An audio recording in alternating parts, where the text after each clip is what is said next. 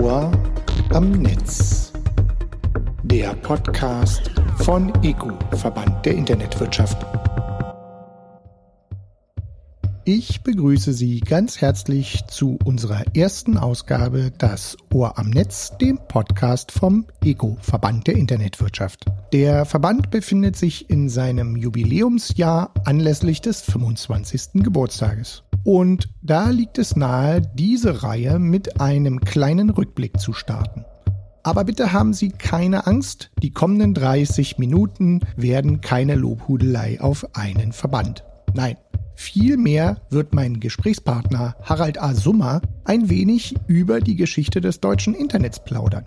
Summer ist im Prinzip einer der wichtigen Pioniere, die wesentliche Weichen für die deutsche Infrastruktur bereits zu Beginn der 90er Jahre gestellt haben. Heute ist er sowohl Geschäftsführer des DKIX als auch Hauptgeschäftsführer des ECO-Verband der Internetwirtschaft e.V. Da ich selbst seit Mitte der 90er des letzten Jahrhunderts eine E-Mail-Adresse nutze, freue ich mich umso mehr, dass Harald Summer uns einen Einblick in die Historie des Frankfurter Internetknotenpunktes DKIX gibt und gleichzeitig erklärt, welche wichtige Rolle der ECO dabei spielte. Heute sind sowohl der DKIX als auch der ECO nicht mehr wegzudenken. Inzwischen spricht der Verband auf Augenhöhe mit der Politik und arbeitet im Interesse seiner Mitglieder weiter an einem freien und leistungsfähigen Netz. Aber fangen wir vorne an. In Zeiten von Corona traf ich Herrn Summer leider nicht persönlich. Stattdessen telefonierten wir und direkt zu Beginn unseres Gespräches wollte ich von ihm wissen, wie er denn eigentlich zum Internet gekommen ist. Ja, es gibt ja diesen Spruch, man muss zur rechten Zeit am rechten Ort sein und ähm, etwas Glück haben. Und genau das ist passiert. Ich war Anfang der 90er Jahre als Unternehmensberater in Dortmund tätig. Und zu diesem Zeitpunkt gab es ein Forschungsprojekt an der Uni Dortmund, das sich schon seit längerem mit dem Internet und einer Verbindung zum damaligen ARPANET in den USA befasste. Und ich weiß nicht warum, aber diese Studenten und wissenschaftliche Mitarbeiter sind auf mich aufmerksam geworden und haben mich gefragt, ob ich ihnen helfen könnte, eine Firma zu gründen. Was ich natürlich gerne beantwortet habe mit Ja. Und auf meine Frage, was wollt ihr denn verkaufen, sagten die Internet. Ja, also das war 1991 und man muss sich vorstellen, zu diesem Zeitpunkt war Internet maximal E-Mail oder Gopher, also alles nur textbasierte Anwendungen. Und man brauchte für einen Internetanschluss entweder einen Rechner, der an irgendeinem Hochschulnetz hing, oder aber ein Modem mit einem Akustikkoppler.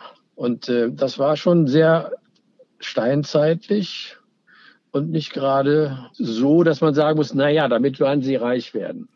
Und äh, trotzdem führte Ihr Weg direkt ins Internet, denn heute sind Sie Geschäftsführer des DKIX. Was hat es mit dem D-Kicks auf sich? Und wir telefonieren jetzt hier von Berlin nach Köln. Gleichzeitig weiß ich aber, dass ja der D-Kicks selbst in Frankfurt sitzt. Vielleicht können Sie so ein bisschen die Hintergründe umreißen. Das kann man ganz gut erklären.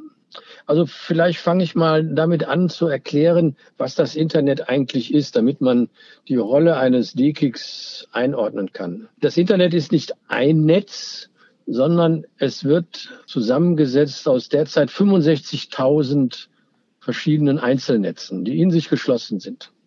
Und wenn man sich vorstellt, man möchte von dem Netz 1 zu dem Netz 65.001 eine E-Mail schicken, da muss es ja irgendeinen Weg geben, der von dem Netz A zu dem Netz B führt. In der alten Zeit der Telekommunikation, als man noch telefonierte, hat jede Telefongesellschaft einen Vertrag mit allen anderen Gesellschaften auf der Welt. Und in diesem Vertrag wurde geregelt, was es kostet und wie man technisch sich zusammenschaltet. Im Internet ist das anders. Im Internet schaltet man sich zusammen über sogenannte Austauschpunkte oder Internetknoten, die in der Mitte quasi wie die Narbe eines Rades sind und die einzelnen Netze als Speichen miteinander verbindet. Und man macht das ohne Vertrag. Man macht einen Vertrag mit dem Knoten, schließt sich an und hat damit auf der anderen Seite von dem Knoten alle die, die auch angeschlossen sind. Also eine typische One-to-Many-Beziehung. Als wir 1995 überlegten, den DKIX zu gründen, war die Situation so, dass viele Netze in Europa nicht miteinander verbunden waren, sondern wie bei dem Bild eben von der Speiche mit einem Knoten in USA sich austauschten. Das war May East, nannte sich dieser Knoten, war in Washington. Und diese Speiche, die Leitung aus einem Netz in Europa nach USA und zurück, ist natürlich eine Investition damals gewesen, die viele Zehntausende von D-Mark gekostet hat. Und dieses Geld wollte man sich sparen und sagt, okay, wir sind jetzt 10, 15, 20 Provider hier in Deutschland. Lass uns doch auch so eine Narbe, so ein Drehkreuz bauen und nennen das DKIX. DE für Deutschland und äh, CX für Commercial Internet Exchange. Warum jetzt nun Frankfurt? Frankfurt gehört zu den Städten oder Regionen, die nach der Deregulierung der Telekommunikationsmärkten Anfang der 1990er Jahre äh, bereits über Glasfaserinfrastrukturen äh, verfügte, die anders als die Leitungen der Deutschen Telekom offen waren für jedermann. Also es konnte jeder sich in Frankfurt ein Stück Leitung mieten, um sich an den D-Klicks anzuschließen, wenn man das wollte.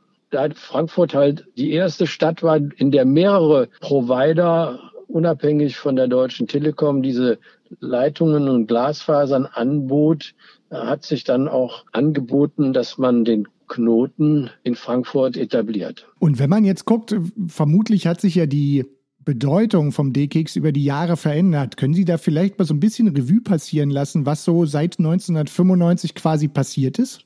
In den späten 90er Jahren gab es in, in Deutschland, ich schätze mal so an die 30, 40, 50 sogenannte Internet Service Provider. Ähnliche Situation war auch in Holland, in, in, in Frankreich. Also in jedem, jedem europäischen Land äh, hat sich so ein Internetknoten etabliert und wurde halt mehr oder weniger von den Providern dann auch genutzt.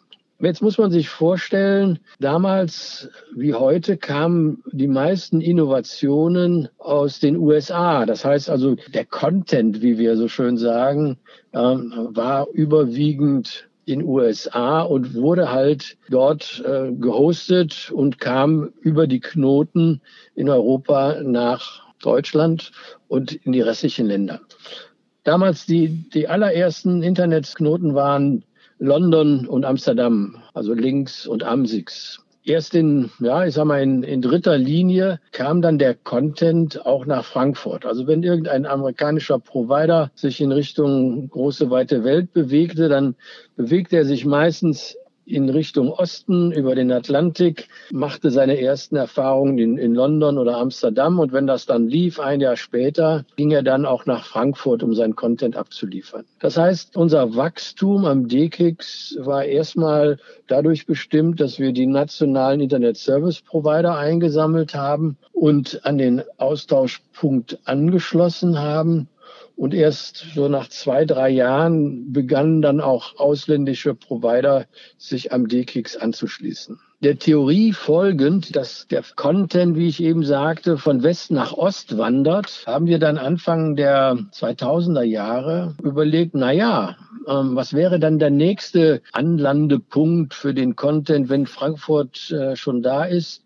Und das wäre dann wahrscheinlich Moskau gewesen. Und deswegen sind wir, ich weiß nicht mehr genau, aber ich glaube, es war so ungefähr 2003, 2004 nach Russland gefahren, nach Moskau gefahren, haben dort mit den Internet Service Providern gesprochen und haben sie eingeladen, sich den Content in Frankfurt abzuholen und nicht zu warten, bis in zwei, drei Jahren vielleicht auch die Amerikaner, wenn überhaupt, nach Moskau kamen. Und das war so der entscheidende Punkt, der uns dann in eine äh, Situation brachte, dass aus dem nationalen Internetknoten DKIX ein internationaler Austauschpunkt wurde, weil als die Russen da waren, heute sind so rund 90, 95 äh, Netze aus Russland bei uns angeschlossen, war natürlich die Attraktivität für alle anderen europäischen und internationalen Provider sehr hoch, nach Frankfurt zu kommen, um auch den russischen Markt mit Content zu bedienen. Das heißt also, die erste Phase, die wir im DKIX mitgemacht haben, war halt die internationale Internationalisierung. Das ging das Konzept eines Internetknotens verstößt, weil man sagt, ein Knoten ist dafür da, um Local Traffic local zu halten. Ja?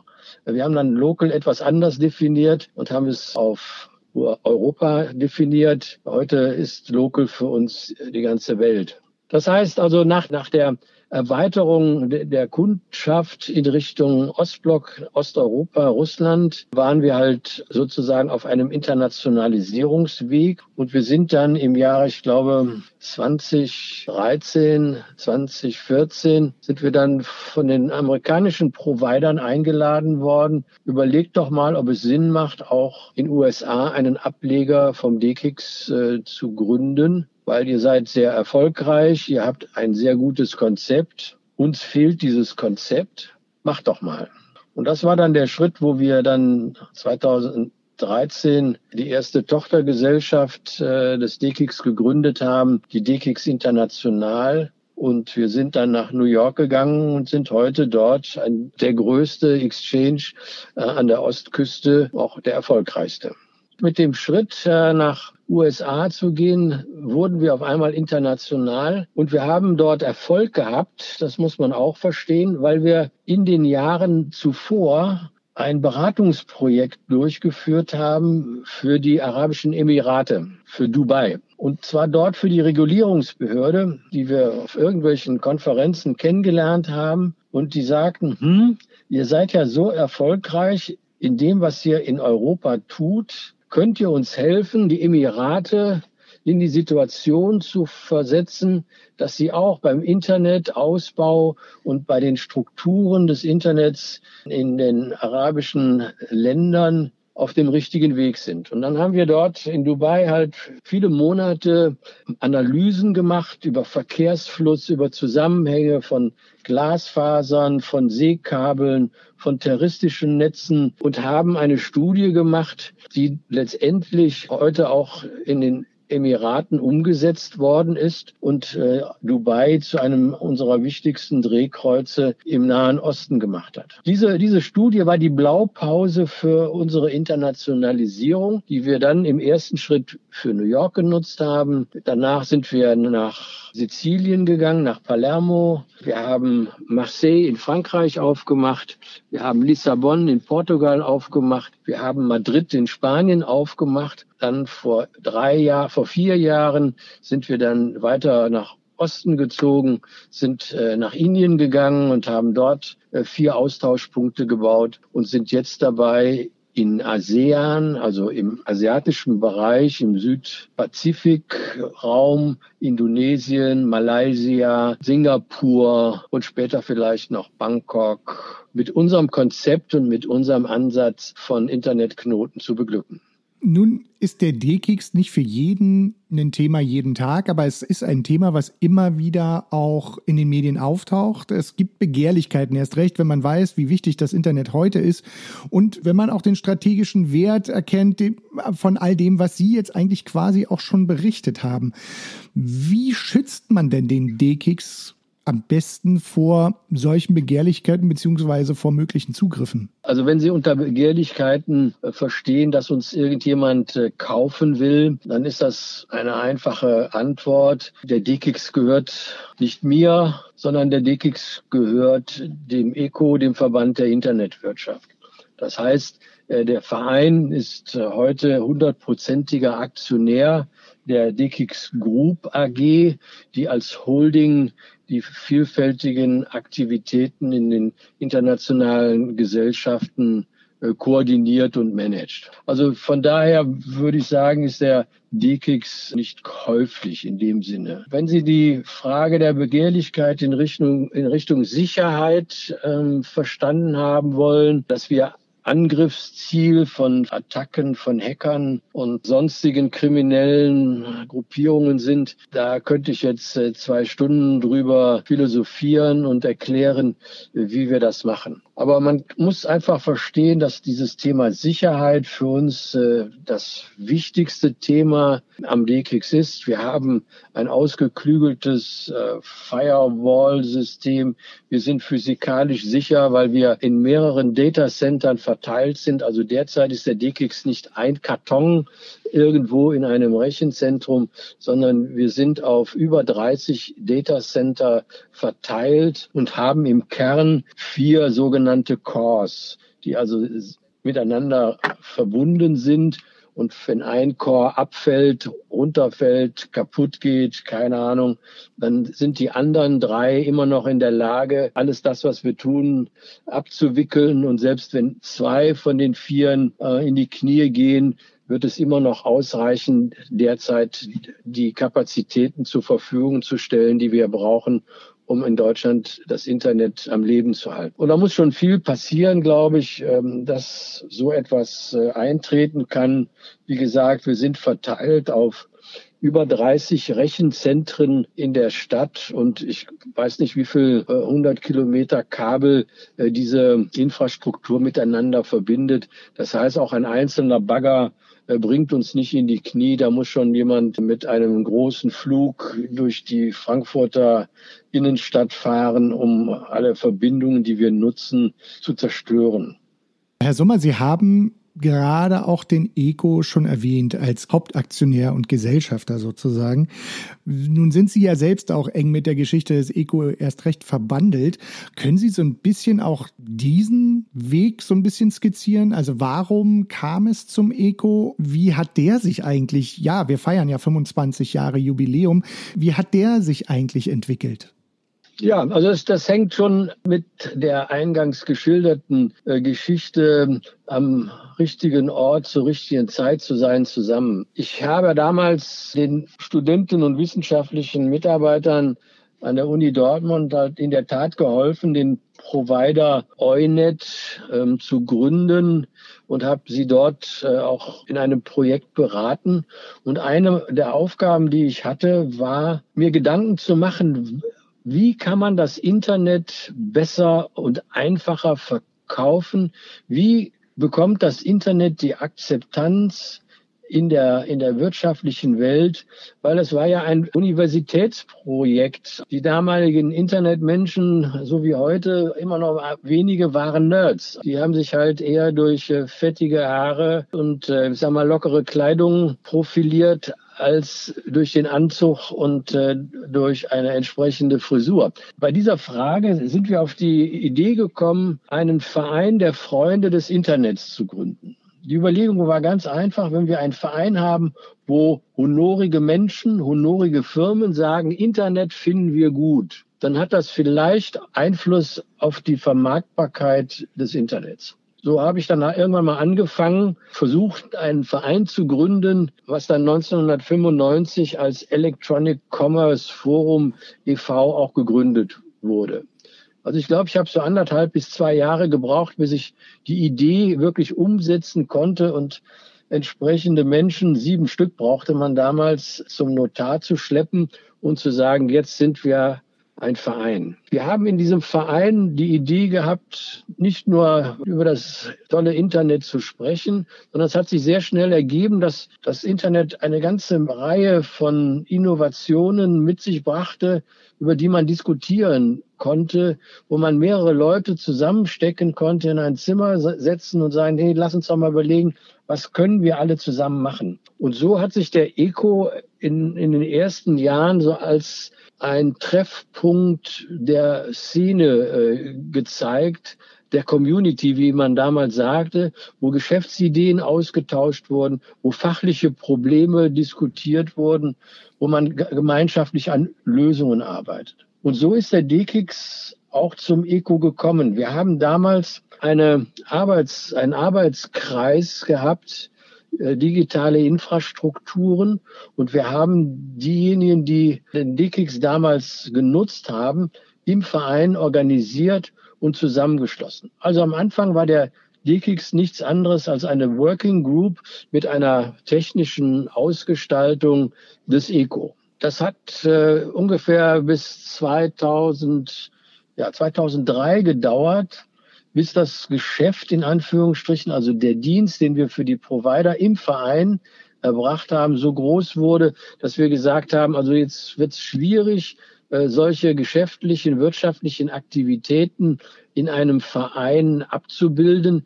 Lass uns den DKIX ausgründen und in eine eigene GmbH einbringen, damit er auch ordentlich gemanagt werden kann und nicht äh, in der Problematik, in einem Verein angesiedelt zu sein, unterliegt. Was waren denn so wichtige Etappen des ECO, beziehungsweise was waren auch wirklich klassische Meilensteine aus Ihrer Perspektive? In 25 Jahren haben wir sehr viele Meilensteine, glaube ich, ähm, auf den Strand gerollt. Ich glaube, es sind einige Meilensteine, die sind sichtbar geblieben, die haben die Zeit überdauert. Es sind auch einige Meilensteine bewegt worden, die keiner mehr so richtig wahrhaben kann, weil sie einfach vom Wasser weggespült worden Ich denke, die Gründung und die Aktivitäten rund um den DKIX waren eine wichtige Geschichte. Das Zweite, was wir in, im Jahre 96, 97 geschaffen haben, war der Einstieg in die Politik.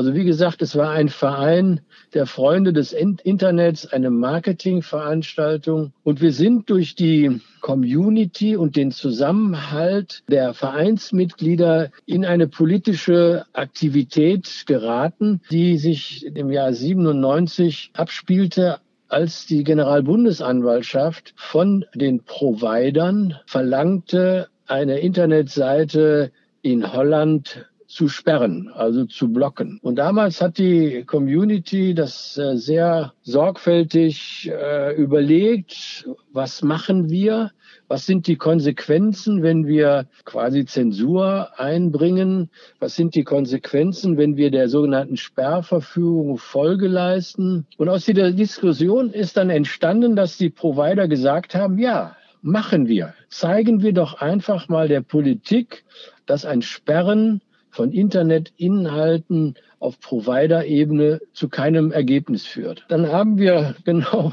diese Sperren eingeführt und auf der anderen Seite, auf der holländischen Seite, hat der Provider dann alle Möglichkeiten ausgereizt, an diesen Sperrungen vorbeizugehen. Er hat andere Webseiten gemacht, er hat alle technischen und legalen Kniffe angewandt und nach 14 Tagen hat der Generalbundesanwalt mich angerufen, hat gesagt, komm mal, das macht keinen Sinn. Ich habe verstanden, wir kriegen die Inhalte so nicht aus dem Netz. Und das war der Einstieg in, in unsere politischen Aktivitäten, auf deren langen, langen Jahren wir Dinge wie die ersten Entwürfe der IUKDG, also das Informations- und Telekommunikationsdienstegesetz mit entwickelt haben, das die Verantwortung von Providern regelt heute noch. Wir haben als Meilenstein, glaube ich, fast alle heute relevanten Digitalpolitiker im Einzel- und im Gruppenunterricht aufgeklärt, was ist das Internet, wie funktioniert das Internet, was kann das Internet und was kann das Internet nicht.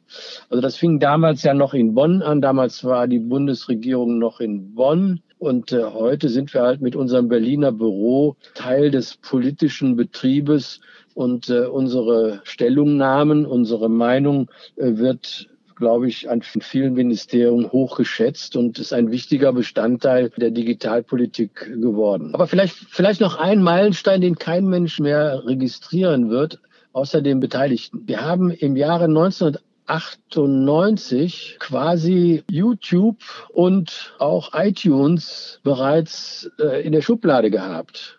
Wir haben damals eine Arbeitsgruppe gehabt, Handeln mit digitalen Gütern. Wir haben eine auf dem Papier, auf, auf dem Papier im wahrsten Sinne des Wortes, ein Konzept erarbeitet, das aus Technik, aber auch aus äh, juristischen, fiskalpolitischen und allen möglichen wichtigen Punkten äh, bestand und heute so aussehen würde wie ein iTunes oder wie ein YouTube. Das Lustige ist, diese Arbeitsgruppe aus etwa acht fähigen Menschen hat dann einen EU-Antrag gestellt, wo wir halt Fördergeld haben. Damals war man noch nicht so weit mit Venture Capital, das gab es leider noch nicht so in dem Umfang. Das Witzige ist, die Europäische Kommission hat dieses Konzept begutachtet und als akademischen Blödsinn verworfen. Das ist komplett verrückt. Aber da sprechen Sie nochmal einen guten Punkt an. Und zwar leben wir ja jetzt in einer ganz anderen Zeit. Also wir telefonieren jetzt hier gerade, während draußen sozusagen die Corona-Krise tobt, kann man ja fast sagen. Und das Internet nochmal gefühlt für, selbst beim Einzelnen und der Einzelnen immer relevanter wird. Und wenn wir uns das anschauen, ist das Internet heute ja wahrscheinlich eine oder die strategisch wichtigste, auch wirtschaftliche Infrastruktur. Und mal so aus Ihrer Perspektive betrachtet, wie müssen wir denn damit in Zukunft umgehen, damit das auch, sagen wir mal, so weiter so erfolgreich bleibt, wie Sie gerade die Geschichte des Internets quasi in Deutschland beschrieben haben?